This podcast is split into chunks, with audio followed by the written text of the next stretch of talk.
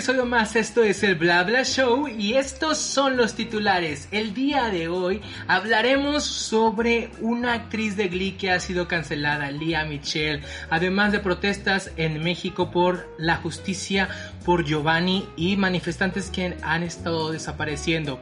Y también hablaremos del inicio de RuPaul's Drag Race All Star 5.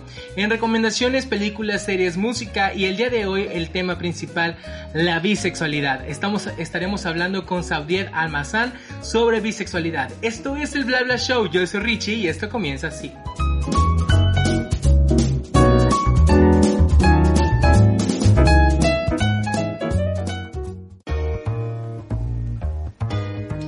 Esto es el Bla Bla Show con Richie. Acomódate y disfruta que esto comienza así. Y bueno, ¿qué tal si empezamos ya con la información? Les recuerdo que yo soy Richie, me pueden seguir en redes sociales como Richie, R-I-Z-S-H-I, y les pido que se vayan trayendo su agüita, su té, su o lo que quieran tomarse conmigo para echarnos la platicadita. Y bueno, de entrada le agradezco a mi hermano Mike Aponte 06 para que lo sigan en sus redes sociales, Mike Aponte, que me hizo la voz en off de los intro y de los intros de las cortinillas. Y bueno, vamos a empezar con la información. Y es que, bueno, ya ven que estuvimos hablando de las eh, protestas sobre eh, el racismo en Estados Unidos. Pues muchos artistas empezaron a eh, proclamarse a favor de estas protestas. Y una de ellas fue Lia Michelle, que había pues hecho esta declaración que George Floyd no merecía esa muerte y una de sus compañeras de Glee, Samantha Ware, la acusó de tener actitudes racistas durante su participación en el programa de Glee. Y no solamente ella, sino otros como Alex Newell y Amber Riley también se unieron a pues estos comentarios que hizo Samantha Ware acerca de la actitud de, de Lea Michelle y de su sentido de superioridad durante las grabaciones. Después de, hecho, de esto, muchos artistas de otras eh, series que han participado con Lia, de Broadway, de películas, etcétera, se estuvieron también diciendo, ¿sabes qué? Pues es verdad, Lia tiene una actitud muy nefasta y después de esto, pues Lia Mitchell se vio obligada a pedir una disculpas, diciendo que ella siempre está tratando de ser una mejor persona y que ahora que está embarazada, pues no le gustaría que esto se volviera a repetir y que pedía una disculpa para todos. Mm, en lo personal siento que ya se había ya, ya, se sabía que Lia Michelle era una persona un poco nefasta. Muchos artistas ya lo habían dicho porque se nota una actitud nefasta y pues ahí quedó Lea Michelle. Afortunadamente no lograron cancelarla, como está pasando con muchas personas en estos días. Pero pues ahí quedó. Hay que cuidar bien lo que hacemos o decimos en el pasado para que no nos perjudique. Porque ahorita la cultura de cancelación está bruta. Eh, la gente se está yendo a buscar tweets o posts muy antiguos para desacreditar lo que muchas personas están compartiendo hoy en día. Y pues eso la verdad no se vale tanto, pero pues bueno, así son las cosas. Y hablando de injusticias, pues en días pasados, durante lo que todo pasaba, estas protestas en Estados Unidos de George Floyd, de Lives, de Black Lives Matter, Matter, ajá, así es correcto, ahora sí lo dije bien pues se dio a conocer un video aquí en, Monterrey, aquí en México, sobre un chico de nombre Giovanni, que era este chico es de Guadalajara, bueno, es de Jalisco. Eh, el video muestra cómo unos policías lo están sometiendo, lo están subiendo a la patrulla para llevárselo rumores dicen que era porque no traía cubrebocas. Esto pasó aproximadamente un mes o un mes y medio, o sea, ya fue así eh, un poco mucho de tiempo atrás, relativamente respectivamente. Pero hasta ahora está saliendo toda esta información. gente en México, tanto en Guadalajara como Ciudad de México y creo que también aquí en Monterrey, ya se están manifestando. Y lo problemático de esta situación es que los policías siguen desapareciendo gente en las protestas. Hace unos días se filtró o bueno, se publicó en redes sociales una lista con alrededor de 20 personas que han sido desaparecidas durante las protestas y que cuando regresan, regresan violentadas, regresan con, con daños en su cara, en su cuerpo, con moretones, con sangre, etc. Y pues no se vale que estemos pidiendo justicia y la policía esté atacando de esta manera. Ya salieron jefes de gobierno como Claudia Sheinbaum y el gobernador de Jalisco a decir que no están de acuerdo como, con la actitud que están tomando los policías, pero aún así no hacen nada y están tratando de castigar a los policías. Eh, y pues vamos a ver cómo, cómo proceden o cómo van avanzando estas manifestaciones en México porque pedimos pues mucha justicia por la, por la vida de George Floyd en otras partes del mundo y estamos en contra del racismo, pero ¿qué onda con México?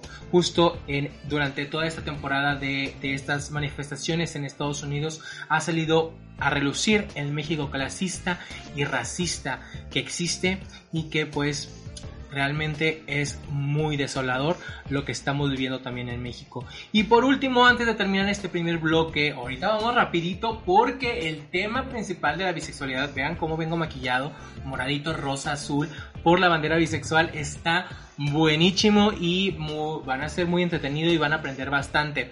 Y antes de irnos al primer bloque de poquita música, pues este 5 de junio se estrenó RuPaul's Drag Race All Stars 5, donde pues ya sabemos que el primer episodio de All Stars, las chicas siempre tienen que demostrar algún talento. En esta ocasión, el show de talento fue con temática de uh, work, work, work, work, work, work, work the world que es este tour de Drag Race que anda por el mundo con diferentes artistas.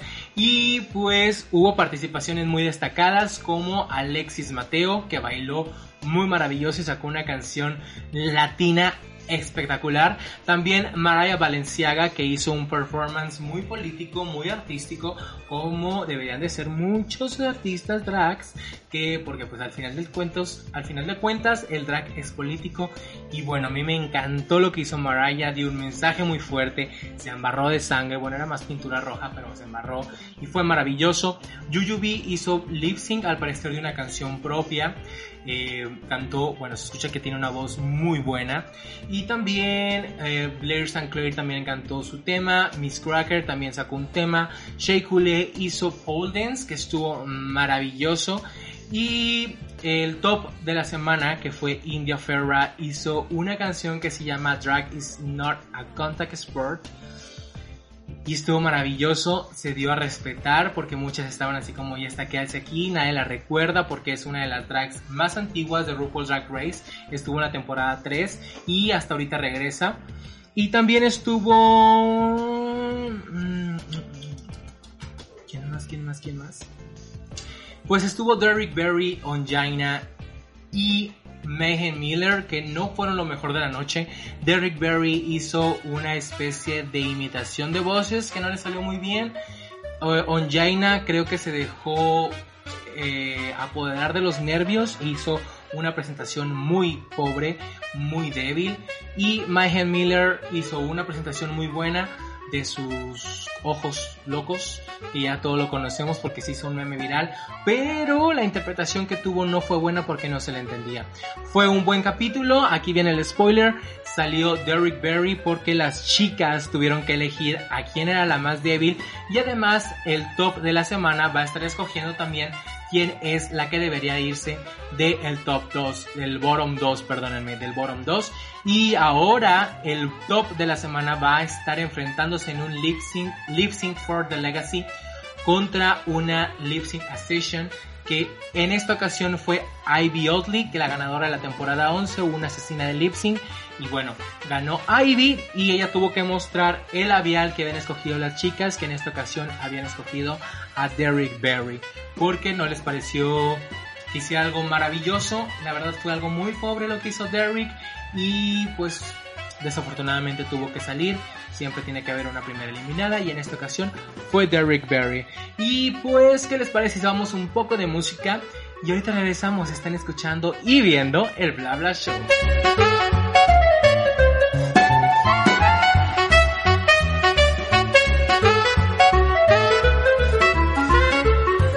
Ya continuamos. Estás escuchando el, Bla Bla Show con Richie. Y bueno, ya estamos de regreso con este segundo bloque donde ya saben que les recomiendo algo para que puedan ver o puedan escuchar en sus plataformas preferidas. Y pues cuéntenme cómo, cómo le están pasando, qué están viendo ustedes en Netflix, en Amazon Prime, etcétera, etcétera, para poder compartir y comentar todo esto. Y bueno, empezamos con la primera recomendación que es de películas o es cine, es una película que pueden ver ustedes a través de Netflix, se llama Ya no estoy aquí, es una producción mexicana del director Fernando Frías. Y bueno, esta historia es del 2019 y habla sobre un chico de la cultura colombiana de nombre Ulises que pues se ve obligado a irse de Monterrey por un malentendido con el cártel. Esta historia se desenvuelve en el año 2010, 2011 aproximadamente, cuando eh, los cárteles de del crimen organizado empiezan a tomar fuerza aquí en Monterrey. La historia está protagonizada por Juan Daniel García Treviño, que es un actor eh, pues ahora sí que salió de un casting que es, él vivía como un, un colombiano. Eh, eh, bueno, a lo mejor no un colombiano tal cual, pero pues sí, eh, no, era, no tenía una formación artística tal cual. También muchos de los personajes que salen en esta película fueron formados aquí en Monterrey con diferentes actores y actrices de aquí de la localidad. Un saludísimo a mi querida Andrea Nevares que estuvo ahí también, ahí metida en toda esta preparación para los chicos. Y bueno, está, está maravillosa esta película porque pues muestra un Monterrey muy diferente al que estamos acostumbrados a ver. Muestra una, una verdad que no estamos acostumbrados a verla, la cultura de, los colombianos, que en lo personal estuve conviviendo muy de cerca con esta cultura cuando estaba en secundaria, entonces está maravillosa la película, tiene una fotografía excelente, llega a ser un poco lenta en algunos casos, pero fuera de eso está maravillosa. La pueden encontrar en Netflix, ya está disponible, es ganadora de varios premios y pueden encontrar varias entrevistas al director y a los artistas en YouTube. Ahora vamos también en Netflix con una miniserie que se llama Hollywood y esta es de Ryan Murphy y participan actores como eh, Darren Criss, Laura Harrier, Joe Mantello, Dylan, Dylan McDermott, Jack, Jack Picking, Jeremy Pop, Holland Taylor, Samara Webbing, Jim Parson y Patty Lupone, que Patty Lupone es maravillosa. Esta historia narra de cómo era visto, cómo se desarrollaba el cine en Hollywood en los años 40, 48. Es un, Hollywood posterior a la Segunda Guerra Mundial y pues muestra un, un mundo utópico, podría, se podría decir, en donde eh, muestra cómo podría llegar a ser una primera protagonista negra en Hollywood en esos años donde todavía se vivía mucha discriminación racial. Está en Netflix, son unos 8 o 9 capítulos aproximadamente, más o menos tienen una duración de unos 40, 45 minutos. Está muy bien producida, está muy bien actuada y va a llegar y se van a, van a identificar muchas situaciones que estamos pasando actualmente, desafortunadamente. Y por último vamos con música y es que mi querida Georgiana acaba de, estrenar en plataformas digitales Horchata. Aún no sale el video, pero va a estar muy divertido, se los puedo decir, se los aseguro, porque pues Georgie Boy es muy divertido.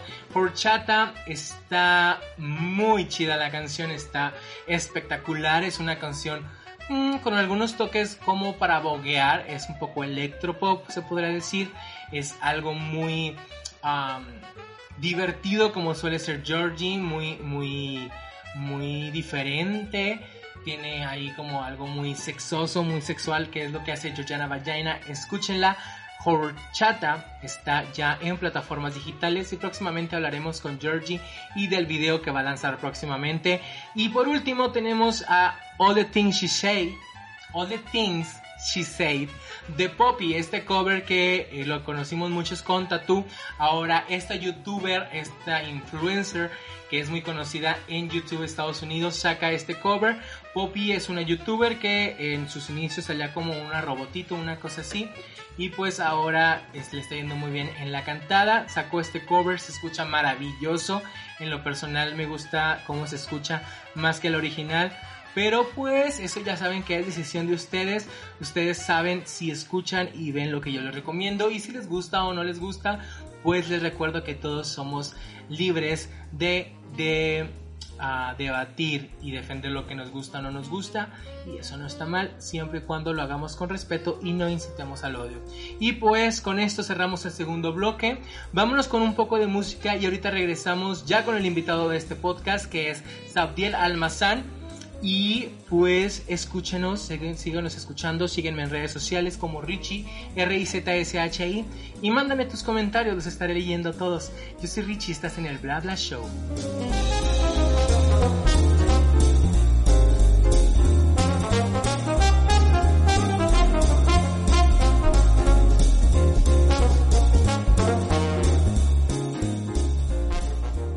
Ya continuamos. Estás escuchando el, Bla Bla Show con Richie.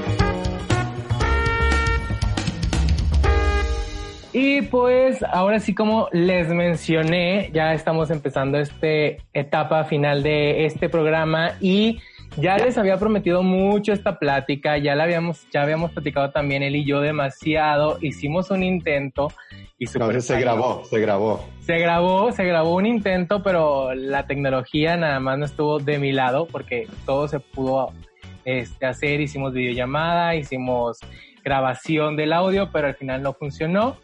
Pero ahora con esta maravillosa aplicación que he descubierto que se llama Zoom y que graba de maravilla, pues está haciendo posible que tenga aquí conmigo eh, digitalmente y virtualmente a mi querido Sabdiel, que pues es un hombre talentosísimo, que es productor, director, escritor, de todo hace el hombre y además es bisexual, porque existen, aunque no lo crean, existen.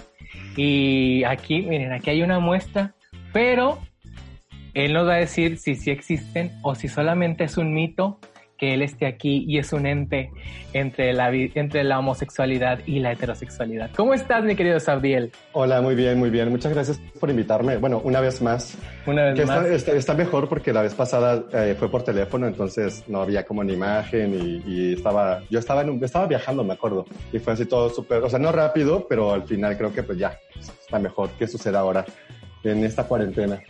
¿Cómo te ha ido? Cuéntanos, ya estuvimos platicando un poquito fuera del aire, pero cuéntales a todos los que nos están escuchando y viendo cómo te ha ido con este confinamiento, con esta contingencia. Eh, pues en general, o sea, creo que vivo como en un privilegio que mucha gente no tiene. O sea, al final del día, a pesar de las limitantes y de lo que esté pasando y no tener como trabajo y lo que sea, pues no estoy mal. O sea, puedo comer. Entonces, Bien, bien, bien. O sea, frente a eso, bien. Emocionalmente ahí vamos, porque luego sí me deprimo y todo, pero, pero todo bien. Y sí, los bisexuales no somos reales, no existimos. es una fantasía que... Es una fantasía. Yo digo que la bisexualidad es una fantasía de la gente que quiere tener sexo con todo mundo, pero no se atreve como a aceptarlo, entonces... Vaya, vaya. Y justo, eh, bueno, quería tocar este tema porque, pues, como bien sabemos, estamos dentro del mes de la diversidad, del, dentro del Pride, y eh, desde mi perspectiva, siento que los bisexuales junto eh, con otros con otras poblaciones dentro de la LGBT son los más invisibilizados y son los más suprimidos y como que los que no son tan tomados en cuenta. Entonces me gustaría hablar contigo acerca de este tema sobre la bisexualidad y en, este, en esta plática voy a estar tomando el rol de la gente común y corriente que está allá afuera. Que ya vi que nos preguntaste. Ya vi que preguntaste.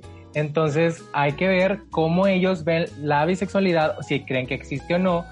Pero para antes de empezar con todo esto, quiero preguntar así, así. La primera, ¿qué es la bisexualidad? Ok, eh, la bisexualidad es la atracción romántica, física o una de las dos o las dos combinadas hacia personas de tu mismo género y personas de, género distinto al tuyo, no necesariamente opuesto al tuyo. Eh, mucha gente no utiliza esta definición porque es una definición relativamente actual, porque si lo pensamos como de manera como mucho más simple y como todo el mundo lo ha llegado a escuchar, es como atracción física y romántica por personas, por hombres y mujeres, que es como lo cierran. Pero actualmente pues la bisexualidad también ha como evolucionado en ese sentido y no se refiere solo a los hombres y a las mujeres, que hoy sabemos que no solo existen hombres y mujeres, porque el género al final es una construcción social y hay más allá de eso. Entonces no es tan distinta de, de, de la definición de pansexualidad, de hecho para muchos, yo incluido, pues consideramos que la, única diferencia es el momento en el que surgen los dos términos. O sea, personas que se apropian un poco más del término pansexual porque son más jóvenes, porque eh, crecieron ya como sabiendo que el término estaba ahí y es un, un, concepto mucho más reciente. Y hay otros que pues estamos como un poco más enamorados de la, palabra bisexual porque pues es más antigua y una lucha detrás. Que somos los de los, la old school con la que crecimos. Ah, pues más que old school, o sea, como que tratando de darle su lugar como a toda esta gente que se ha abanderado por la palabra, que sería como feo de pronto así desaparecerla. Pero, pero bueno, eso es en términos como muy así concretos, pequeños y tratando de resumirlo, eso sería la bisexualidad. Hablamos de también, ya lo estás tocando un poquito, de la pansexualidad. ¿La bisexualidad y la pansexualidad es lo mismo o llega a haber alguna diferencia? Porque es, he leído en muchas redes, en, redes sociales eh, algunos debates que dicen que la bisexualidad es transfóbica, que la pansexualidad es transfóbica. ¿Cómo se relacionan estos dos términos o estas dos orientaciones? Sí, hay toda una discusión ahorita como al respecto, o sea, como, bueno, no ahorita, lleva ya un rato, de hecho, de algunos argumentan que es exactamente lo mismo y que es innecesario que exista el concepto pansexual porque solo elimina la bisexualidad y la borra así completamente y de pronto pareciera como que ya no importa que esté o no esté ahí. Y otros eh, argumentan lo contrario, ¿no? Que sí es importante que esté porque al final pues hay personas que se identifican así. Yo creo que es un punto intermedio. Para mí las dos cosas son lo mismo en la práctica. O sea, ya fuera cuando realmente ya conoces a la gente, interactúas y de pronto pues te gusta alguien, creo que las posibilidades que tiene eh, un bisexual de sentirse atraído por alguien son las mismas que tiene un pansexual. La única diferencia, un poco como lo mencionaba hace rato, tiene que ver con quién se identifica con qué concepto. O sea, no podemos tampoco decir que la pansexualidad no existe, porque hay gente que se identifica con ella y eso ya la hace existir.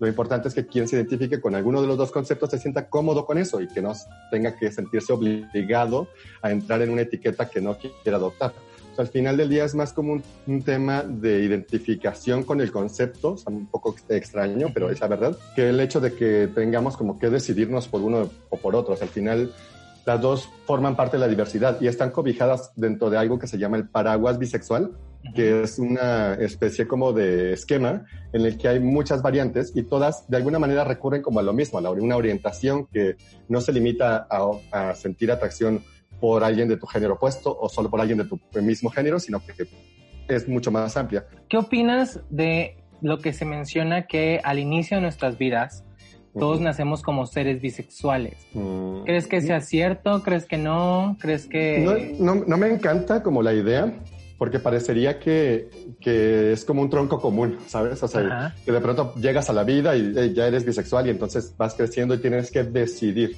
Y eso sería como limitar de alguna manera el asunto a una decisión personal y sería eh, abonarle a esta idea de es que tú decidiste ser gay.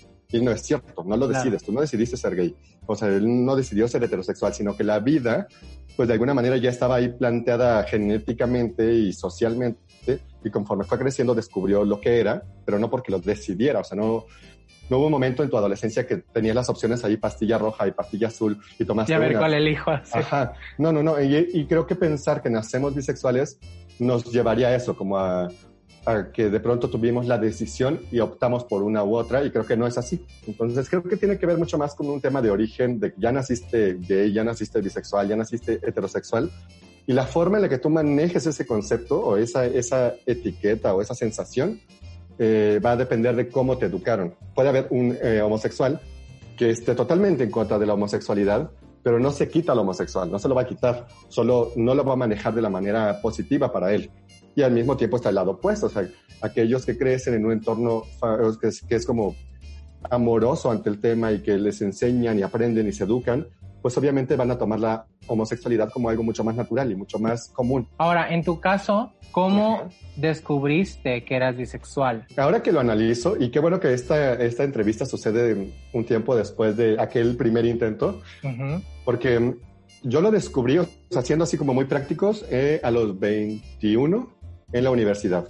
Okay. Porque empecé a tener como, o tenía un amigo con el que convivía muchísimo, de pronto me di cuenta que estaba teniendo sentimientos por él. Y siempre había tenido novias. O sea, antes de eso siempre había tenido novias. Nunca me había cuestionado como el, oh, me gustarán los hombres. O sea, nunca había pasado por mi cabeza. El día de hoy me doy cuenta que aunque nunca lo había pensado, si analizo como mi vida hacia atrás, de pronto sí hay momentos en mi adolescencia en los que como que tenía como una cierta atracción que ignoré, o sea, decidí ignorarla y dejarla ahí como de lado, que el día de hoy puedo identificar que fueron como mis pequeños momentos de sentir algo por alguien de mi mismo género, pero que al mismo tiempo no se desarrolló porque el entorno en el que crecí no lo permitía. O sea, y además yo, al, saber que sí me gustaban las chicas, nunca me cuestioné nada. O sea, pues me gustan las chicas, no pasa nada, o sea, sí, soy heterosexual y ya.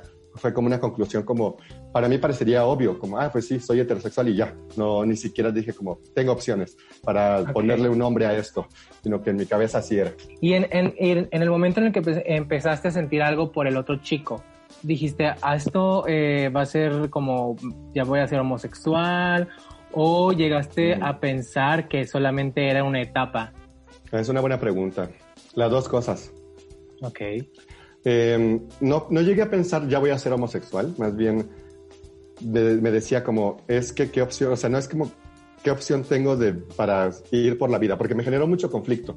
Empecé a sentir algo por él y yo no quería que nadie se enterara, o sea, y además yo desde un poco antes de que yo sintiera algo, yo sabía que él sentía algo por mí. Entonces... ¿Todo esto pasó en San Luis? ¿De dónde eres? Así, en San Luis, ajá. Bueno, yo soy de la Huasteca. Ok. Pero esto pasó en la universidad cuando yo vivía en San Luis Potosí. Entonces me imagino que, que también como entorno, o sea, igual como siendo una ciudad no tan grande, ah. como, era como un poquito más de presión, ¿no? Sí, o sea, yo venía de un pueblo y en el pueblo pues no era una opción. Y luego en la universidad tuve como mis primeros amigos abiertamente gays y estaba padre, yo iba al antro con ellos y, era muy divertido, pero yo me seguía considerando heterosexual. De hecho, tuve una novia durante el periodo de la universidad y pues yo nunca tuve como dudas sobre eso. Pero hacia el final empiezo a sentir esto por mi amigo y en algún punto fue como, pues quizá esto es ser gay, ¿no? O sea, como, eh, o sea, como que para mí era como si me gusta él, pues a lo mejor esto es ser gay pero es que no puedo ignorar que me gustan las chicas también. Entonces, ¿qué soy? Como que por alguna razón yo nunca había como aterrizado el significado del concepto bisexual. O sea, como que sabía que existía, pero no sé por qué no me pasaba por la cabeza. O sea, como que, mi cabeza... creo, que siempre nos dicen o eres heterosexual o eres homosexual. Ajá, eso. Entonces, en, en, ese momento yo no estaba considerando esta tercera opción de, de etiqueta, de nombre, de apropiarme como de algo. Y entonces yo empecé como a ocultarlo porque empezaron a pasar cosas con él, pero yo lo ocultaba y en algún punto yo decía es que no, no soy gay porque me gustan mucho las chicas, pero entonces es solo él. Entonces fue cuando empecé a pensar como, solo me gustas tú. De hecho, se lo decía, así que yo solo siento cosas por ti, este, no me gustan los demás chicos. Y como que yo también me convencía de eso. O sea, en algún punto, como que yo estaba convencido de que así era. Llegué a, decir como igual y soy heteroflexible, un concepto con el que el día de hoy no me gusta, por ejemplo, este, heterocurioso. Y, y de pronto, eh, un día, cuando me, o el día concreto en el que me di cuenta que no solo me gustaba él, fuimos al cine y estaba de, o sea, creo que habían estrenado alguna de las de la saga de Crepúsculo en el cine. Ok. Y hubo una portada de Taylor Lautner como con una playera blanca mojada y con un balón de fútbol americano acá arriba. Íbamos pasando enfrente como de una tienda que tenía es como una imagen enorme la portada. Y le dije, ya me di cuenta que no solo me gustas tú. O sea, porque estaba viendo una imagen que era sexualmente atractiva. Claro. Y también yo ya había pasado un proceso en el que ya empezaba a aceptar como más cosas. Ya no me estaba limitando tanto respecto a cómo estaba viviendo esa relación. Entonces ya no me sentía mal de sentirlo. Porque al principio cuando empecé a vivir eh, este proceso sí me sentía muy mal, o sea, me deprimí mucho, claro. Mm, me sentía mal todo el tiempo, o sea, siempre estaba pensando en eso y en que nadie se diera cuenta, o sea, que nadie se dé cuenta que, que tienes algo con él, que nadie se dé cuenta que, que, hay algo más, que nadie se dé cuenta que le gustan los hombres, porque ¿qué vas a decir? O sea, como, ¿cómo vas a argumentar toda tu vida hacia atrás si hoy estás como aceptando algo distinto? Y eso es lo que pasaba por mi cabeza. Ahora, esa es una pregunta que se lo hacen mucho a los bisexuales. Ajá. ¿Te gustan más los hombres o las mujeres? O las mujeres. Tengo dos respuestas. A ver, dame las dos. La, la, primera es que a los bisexuales también les pueden gustar personas que no se sienten ni hombres ni mujeres. Por lo okay. cual, esta, esta pregunta ya estaría limitando a una población en, entera. Pero, si una respuesta más concreta, asumiendo, asumiendo que solo existieran hombres y mujeres, no tengo una respuesta porque hay una característica que tiene la bisexualidad que es muy distinta ante eh, la homosexualidad y la heterosexualidad. Uh -huh. Que es que los, o sea, de entrada, si tú pones a dos bisexuales en un cuarto, esos dos bisexuales tienen sentimientos por los demás totalmente distintos, o sea, atracción totalmente diferente.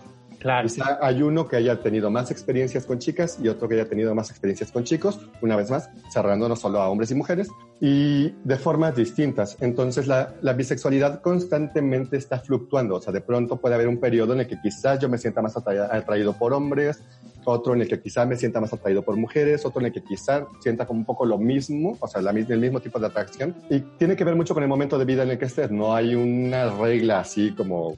De hecho, es, no existe ninguna regla como tal para la sexualidad en, en, general. O sea, no podemos sí, no pensar que hay, o sea, no hay, un, aquí. ajá, no hay un manual para ser gay o un manual para ser bisexual. Al final, todos vamos aprendiendo en el proceso. Y aunque tengamos referencias y escuchemos historias de otras personas, pues siempre nuestros procesos son individuales y ya terminamos aceptando cosas a partir de lo que vivimos. Hay un, ahora es algo muy común que también se les pregunta o que también se les dice y que viven ustedes al momento de iniciar alguna relación o al momento de, de entablar algo con una persona. Y es Ajá. esto de, ay, pues es que yo no voy a andar con un bisexual porque son muy promiscuos. Porque pues, este, yo no sé si, si pues al rato me va a engañar con una mujer o con un hombre o quién sabe con quién. Ajá. Y como que la, la, gente viaja en su mundo diciendo, si ando con una persona homosexual, pues ya nada más sé que me va a engañar con otro hombre. Si ando con una persona de este, heterosexual, pues me va a engañar con el sexo opuesto. Pero en su caso siempre lo, lo relacionan con que, que tienen que un, un, un, menú abierto y van eligiendo de qué, con este, con este, con este, con el otro, con el otro y todo.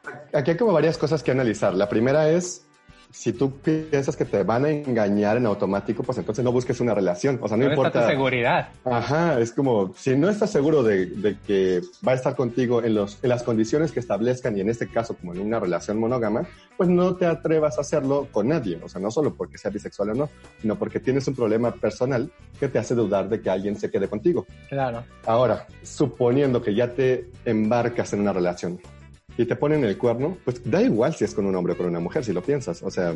Una infidelidad final, es una infidelidad. Ajá, al final a lo mejor ni siquiera vas a conocer a la persona, o sea, a lo mejor ni siquiera vas a verla. ¿Qué pasaría si de pronto llega tu pareja y te dice, oye, estoy poniendo el cuerno con alguien y nunca te dice el género y tú no descubres, no hay, no hay manera de saber quién es? Sigues sintiendo la misma traición, o sea, no importa claro. si es un chico o una chica. Al final del día, entonces, como que está descartada la opción de que solo por ser, solo porque hay más opciones te van a poner el cuerno. Luego, está todo este asunto como de los bisexuales son promiscuos, como que es como si fuera una regla así que tenemos que aplicar. Claro, de que eres bisexual tienes que ser promiscuo. Ajá, cuando las historias de, de engaños, de poner el cuerno, la esposa a la que le puso el cuerno el, el esposo, este, las historias justo como siempre son heterosexuales, siempre son homosexuales, y van a decir, bueno, es que casi no hay visibilidad bisexual. Sí, eso es verdad, pero las, todo lo que vemos allá afuera y que sabemos de la gente que conocemos nos da una referencia de que realmente la infidelidad es un tema personal, que no, claro. no está ligado a una orientación sexual. O sea, no por ser heterosexual eres menos infiel. De hecho, yo creo que conozco a la mayoría de las personas que han sido infieles en una relación que yo conozco son heterosexuales. Existen también una gran cantidad de personas homosexuales que lo han hecho y que conozco. Y en el mismo tenor, conozco gente bisexual que lo ha hecho, pero es que el problema aquí es que conozco menos gente bisexual que menos heterosexuales. Quizá eso también aporta, o sea, al ser más poquitos visiblemente, porque no es que seamos menos, también pareciera que son más infieles porque, pues, si, si de cinco, tres son infieles, pues Ya, resulta- pues. ya, ya es más fácil como ponerlo como una mayoría. regla. Ajá, Claro. y si de 10, 3 son infieles, pues hay un balance un poco más claro.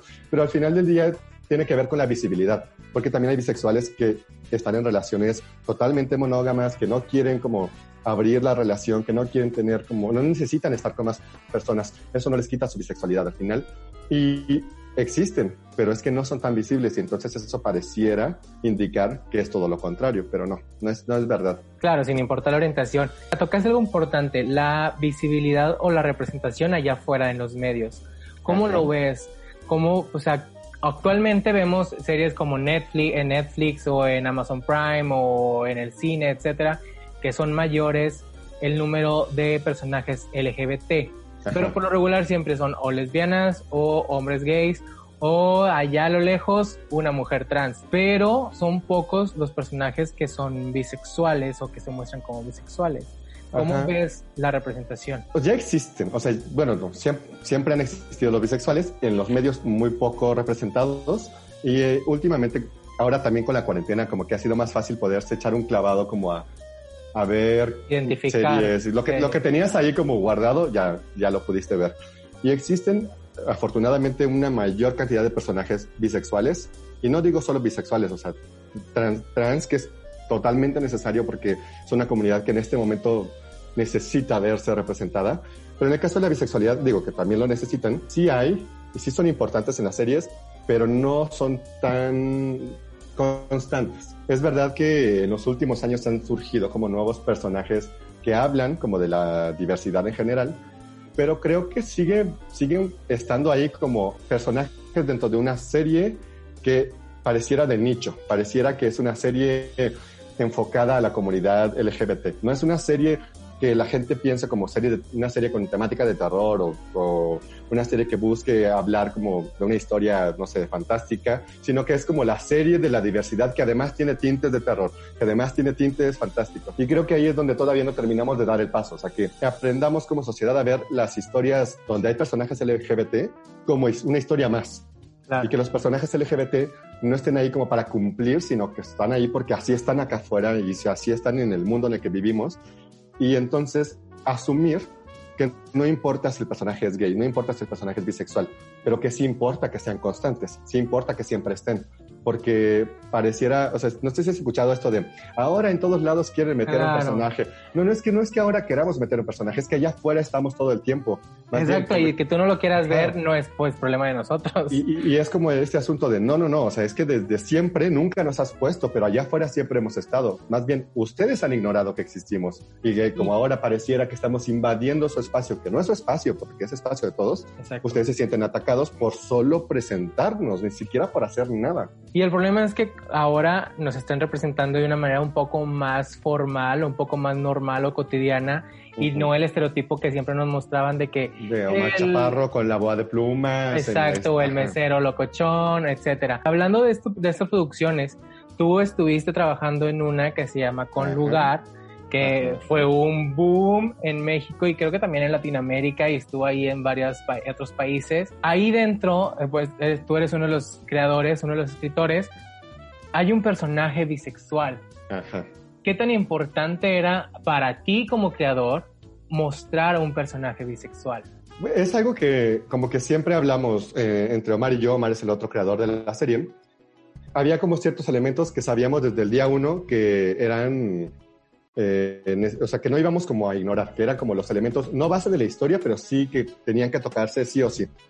Uno era eh, que el protagonista fuera moreno, o sea, era una cosa que se habló, nos sentamos y dijimos, como esto tiene que pasar, tiene que ser un protagonista moreno porque eh, los protagonistas morenos no existen, al menos no, no- o sea, bueno, claro, existen, pero me refiero como a Pero las, las telenovelas, ajá, las telenovelas obviamente nos enseñaron a que los, los protagonistas son rubios y ricos y, ¿sabes? y altos y ojo, ojo azul guapísimo y claro, así. claro. Entonces, era como el protagonista tiene que ser moreno y el- la otra cosa que se habló es tiene que haber un personaje central bisexual, o sea, no es un personaje pasajero, no es un personaje de relleno. Y esto tenía que ver más como conmigo en función de que para mí era muy importante que el personaje bisexual fuera totalmente visible. Y que además al personaje bisexual se le, se le cuestionara un poco todo lo que acabas de hacer. Claro. Como preguntarme y ponerte en, los zapatos de la gente y las preguntas de la gente, que eso también se cuestionara y que lo cuestionara el, el protagonista. O sea, que no sucediera esto de que el protagonista de pronto se entera que es bisexual y dice, ay, sí, la vida es súper padre, vamos ya, a estar juntos. Ah, pues sí, eh, somos de la universidad, jijija. Exacto, que el protagonista le dijera, no voy a estar contigo porque yo no puedo estar con un bisexual. No creo en los bisexuales, los bisexuales no existen. Que eso lo dijera el protagonista, porque el protagonista usualmente es el personaje con el que nos identificamos. Y queríamos que la gente viera lo que ellos mismos han llegado a decir en el personaje central de la serie. Y que el personaje central de la serie más adelante descubriera por qué razón todo eso que había argumentado estaba mal. Y que eso le diera un lugar importante en su vida al personaje bisexual, en este caso Alex. Entonces siempre se habló, siempre estuvo como ahí en la mesa que era importante hablar de bisexualidad.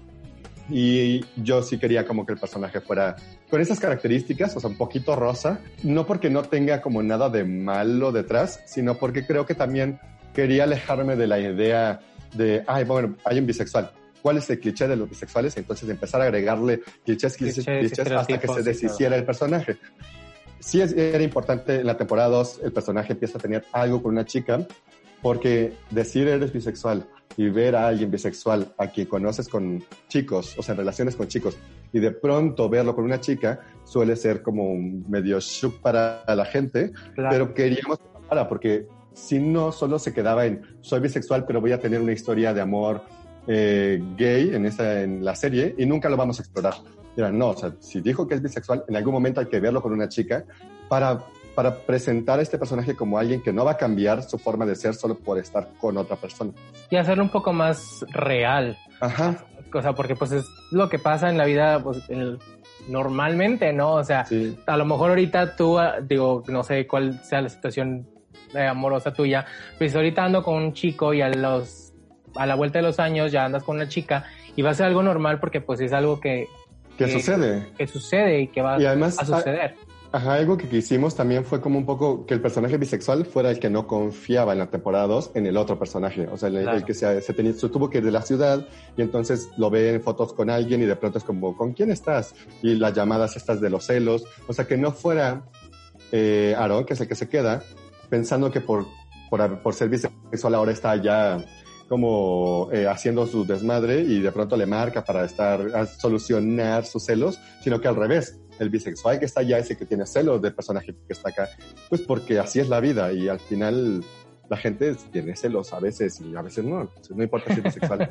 ¿Cómo, ¿Cómo fue la recepción de la gente con este personaje? El personaje le fue súper bien, porque además eh, Jerry Velázquez, que es el actor que hace a Alex, es muy carismático, es alguien que conecta como con la gente fácilmente y la gente pues se siente atraído también, atraída hacia él. No todo mundo, obviamente, o sea, siempre claro, hay, claro. hay, un balance, ¿no? Pero me refiero a que en el caso de la gente que ve la serie, hay, hay una gran cantidad de, de fans de Alex, del de personaje de Jerry, y de fans de Jerry también. Pero el, el punto fue que como el personaje central, la primera vez que se enfrenta con el tema, dice todo esto de no creo en los bisexuales, la gente creyó que nosotros como producción estábamos enviando ese mensaje, o sea, estábamos buscando okay, okay. fortalecer ese mensaje porque el personaje lo acepta un, un, par de episodios después, no lo acepta en el momento.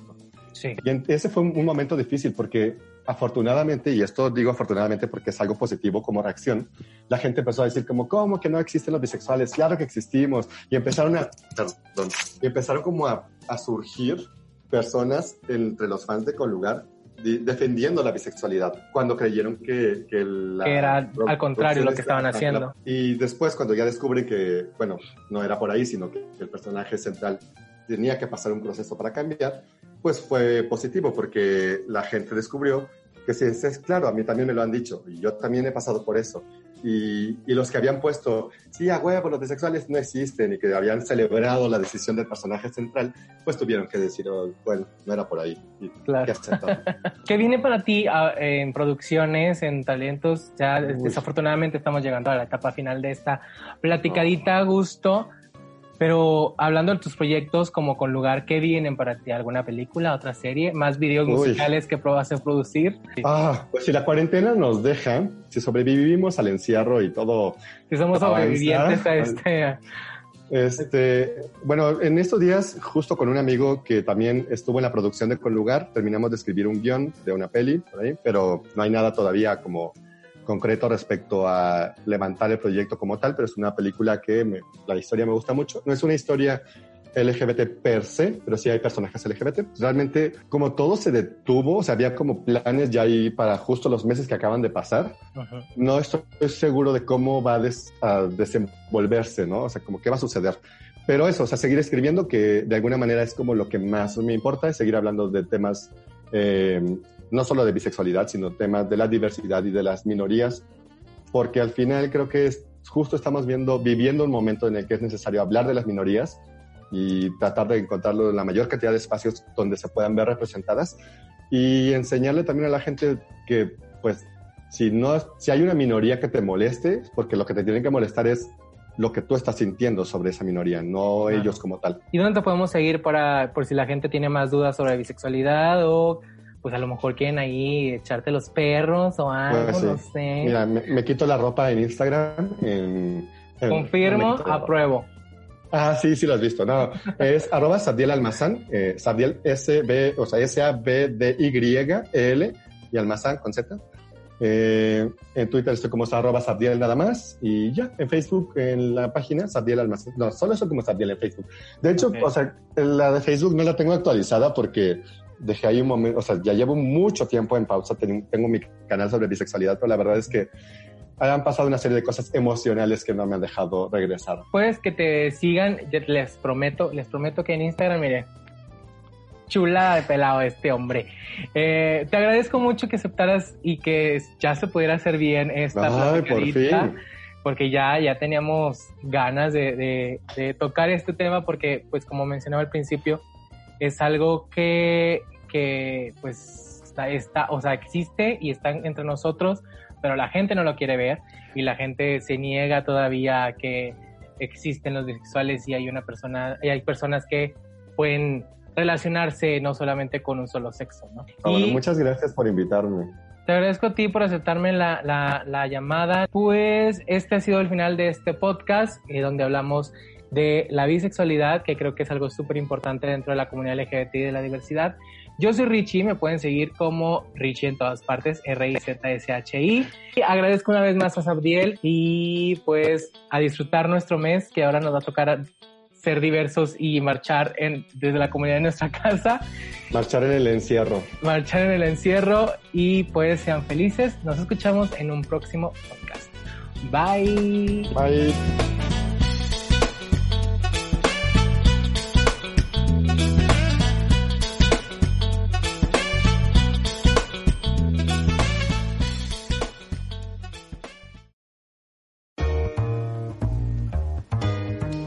Esto fue el Bla Bla Show con Rishi. Gracias por darle play. Te esperamos la próxima semana.